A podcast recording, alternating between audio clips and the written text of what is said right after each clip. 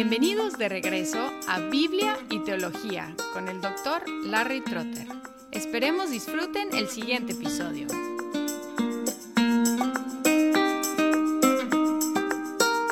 Con el tema de hoy empezamos con algunos documentos del siglo XVII, productos del segundo siglo de la Reforma Protestante. Hasta entonces las problemáticas habían sido cómo expresar la fe bíblica a la luz de las distorsiones romanas y cómo unificar los movimientos reformados y luteranos. Después de un siglo, la reforma en Holanda ya estuvo establecida firmemente y los oponentes de fuera vencidos fue tiempo para que los reformados empezaran a discutir más fuertemente entre sí.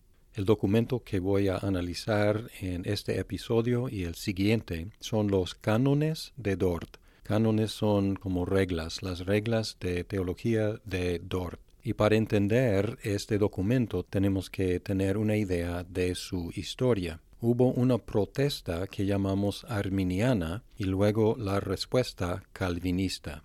Como he notado, casi todos los reformadores creyeron en la predestinación. La única excepción notable fue Felipe Melanchthon, el sucesor de Martín Lutero. Melanchthon suavizó algunas de sus ideas anteriores, admitiendo sinergismo en lugar de monergismo divino en la salvación.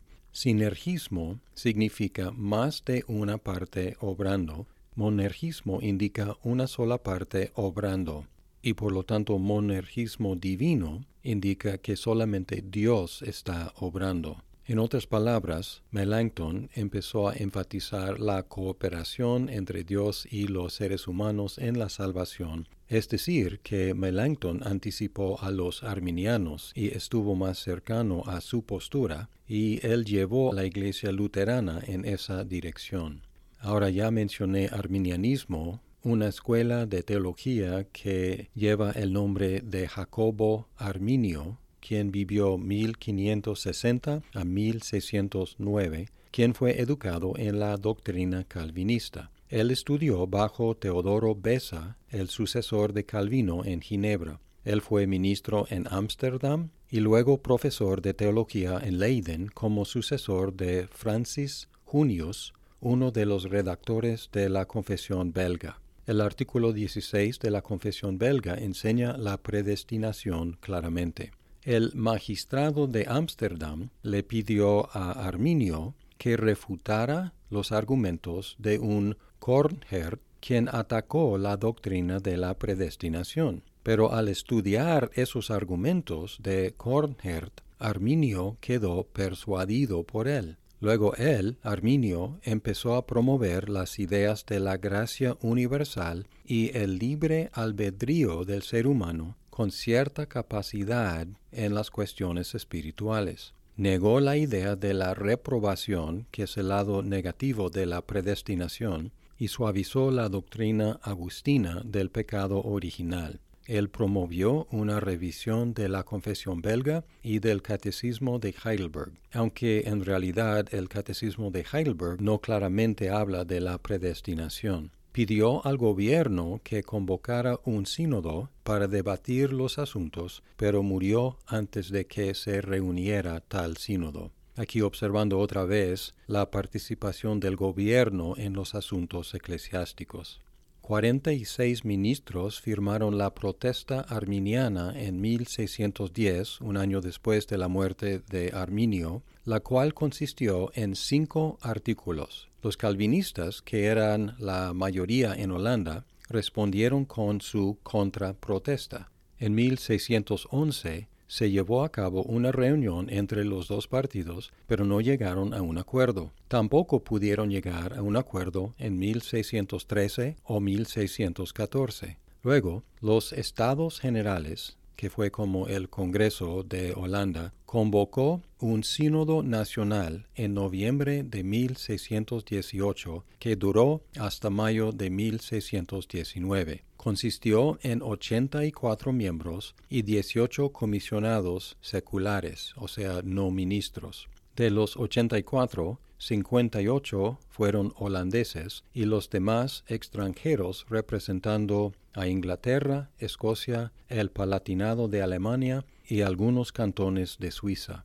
El rey de Francia prohibió que los representantes franceses asistieran. Hubo 154 sesiones formales y además muchas conferencias. Solo tres delegados fueron arminianos, pero tuvieron que ceder sus lugares a tres calvinistas. Así que el resultado del sínodo estuvo asegurado antes de empezar. El sínodo hizo comparecer a trece arminianos, no como participantes, sino como defensores. El sínodo rechazó los cinco artículos del arminianismo y adoptó cinco artículos calvinistas, además de la confesión belga y el catecismo de Heidelberg. Después, el sínodo depuso a aproximadamente 200 ministros arminianos y el Estado, instado por el príncipe Mauricio, arrestó a los líderes. Uno fue decapitado, injustamente acusado de traición. El sínodo de Dort fue el concilio más ecuménico de las iglesias reformadas. No produjo una confesión general de fe, sino unos cánones de ciertos puntos específicos relacionados con la doctrina de la predestinación. La Iglesia reformada en Francia y la Iglesia reformada en los Estados Unidos adoptaron los cánones como oficiales, mientras que otras iglesias los recibieron con respeto. En Inglaterra hubo mucha oposición a los cánones. Los luteranos también los consideraron un ataque contra ellos, porque Melanchthon, como ya mencioné, había movido la iglesia luterana hacia una postura más parecida al arminianismo. Igual que los concilios ecuménicos, no puso fin a la controversia, sino que la aumentó. Luego, después de la muerte del príncipe Mauricio en 1625, los arminianos recibieron libertad para establecer sus iglesias y escuelas, pero eventualmente descrecieron en número e importancia en su propio país, Holanda. Sin embargo, el arminianismo ha prosperado en las iglesias anglicanas, metodistas, bautistas, nazarenas y muchas otras iglesias independientes. Probablemente es la postura de la mayoría de los protestantes de hoy en día y algo parecido prospera en las iglesias romanas y ortodoxas. No obstante, hoy en día hay un interés revivido en el calvinismo y muy marcadamente en Latinoamérica. Ahora es momento de repasar los cinco puntos del arminianismo de la protesta arminiana. El primer punto fue la elección condicional. La elección condicional enseña que Dios predestinó a la salvación en general a todos los que creerían en Cristo y perseverarían en su fe hasta la muerte. Así que la condición de la predestinación o la elección es la fe humana prevista por Dios. La condición de la condenación es la falta de fe prevista por Dios. Así que a fin de cuentas Dios ratifica la decisión prevista de cada persona. El segundo punto es la expiación universal, que significa que la muerte de Cristo fue por todos los seres humanos sin distinción y tiene el mismo efecto en todos, hacerlos salvables, es decir, capaces de ser salvados la muerte de Cristo hizo posible que Dios los salvara por medio de un cambio de requisito. El requisito anterior había sido obediencia perfecta a la ley de Dios. Pero ahora, bajo este esquema, Dios ya no requiere obediencia perfecta, sino la fe y el arrepentimiento como el nuevo requisito. El tercer punto es sobre la fe salvadora. En su estado de pecado el hombre no es capaz de lograr nada bueno o contribuir a su propia salvación, ni siquiera ejercer la fe sin la gracia de Dios. Sin embargo, hay una gracia previniente que está disponible para todos los seres humanos y los capacita a ejercer su voluntad y creer en Cristo. En efecto, entonces, el ser humano tiene que cooperar con la gracia previniente para creer. Entonces no puede creer sin la gracia de Dios, pero la gracia previniente está disponible para todos los seres humanos sin distinción y depende de cada uno cooperar con esa gracia.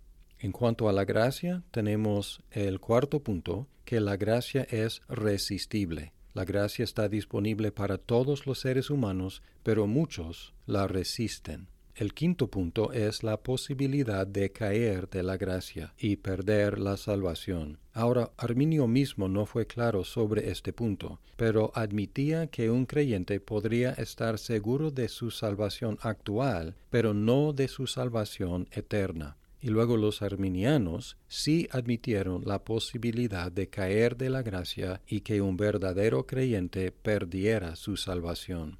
Ahora sigo con los cinco puntos del calvinismo en su orden original, que respondieron punto por punto a los cinco puntos del arminianismo.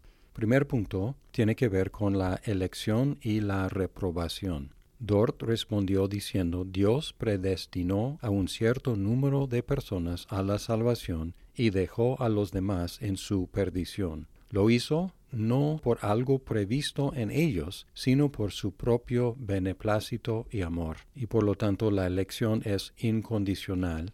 La única condición es Dios mismo, no algo en los seres humanos. Segundo punto, la muerte de Cristo. La muerte de Cristo fue suficiente para expiar los pecados de todo el mundo. Sin embargo, es eficaz solamente para los elegidos. Y la muerte de Cristo no solo los hizo salvables, sino que expió sus pecados y así los salvó. Entonces la muerte de Cristo es eficaz para la salvación de todos los elegidos. El tercer punto, la corrupción del ser humano. El pecador es completamente corrupto e incapaz de todo bien relacionado con su salvación, y por lo tanto no puede ejercer su voluntad para creer en Cristo. No es capaz en sí de cooperar con Dios. Cuarto punto es la gracia irresistible o eficaz, que enseña que Dios confiere su gracia a los elegidos, así capacitándolos a creer en Cristo.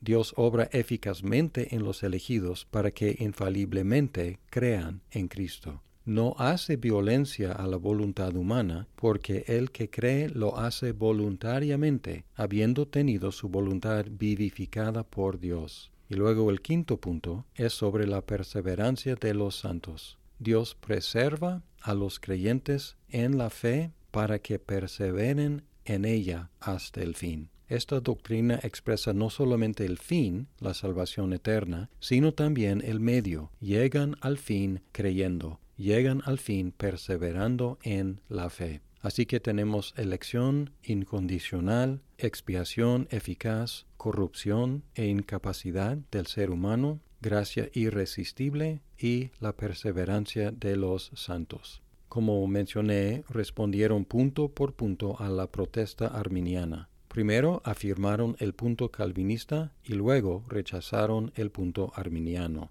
Así va a cada punto, positivo, negativo, afirmación, negación. Diferente a los concilios de las iglesias ortodoxas y romanas, no anatematizaron a nadie, sino reprobaron sus errores. Identificaron a los arminianos con algunos errores de los pelagianos, así alineándose con Agustín e identificando el arminianismo como una versión de la antigua herejía del pelagianismo.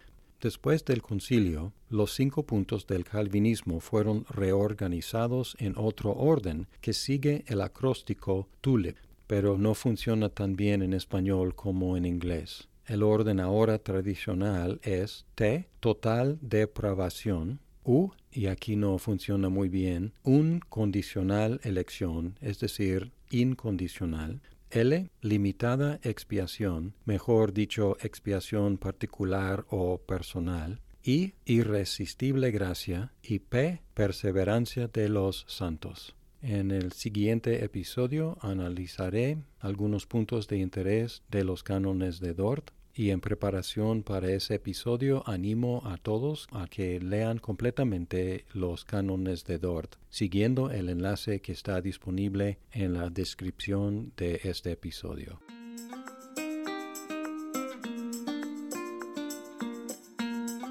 Muchas gracias por escuchar este episodio. Si estás disfrutando Biblia y teología, por favor compártelo con tus amigos. Hasta pronto.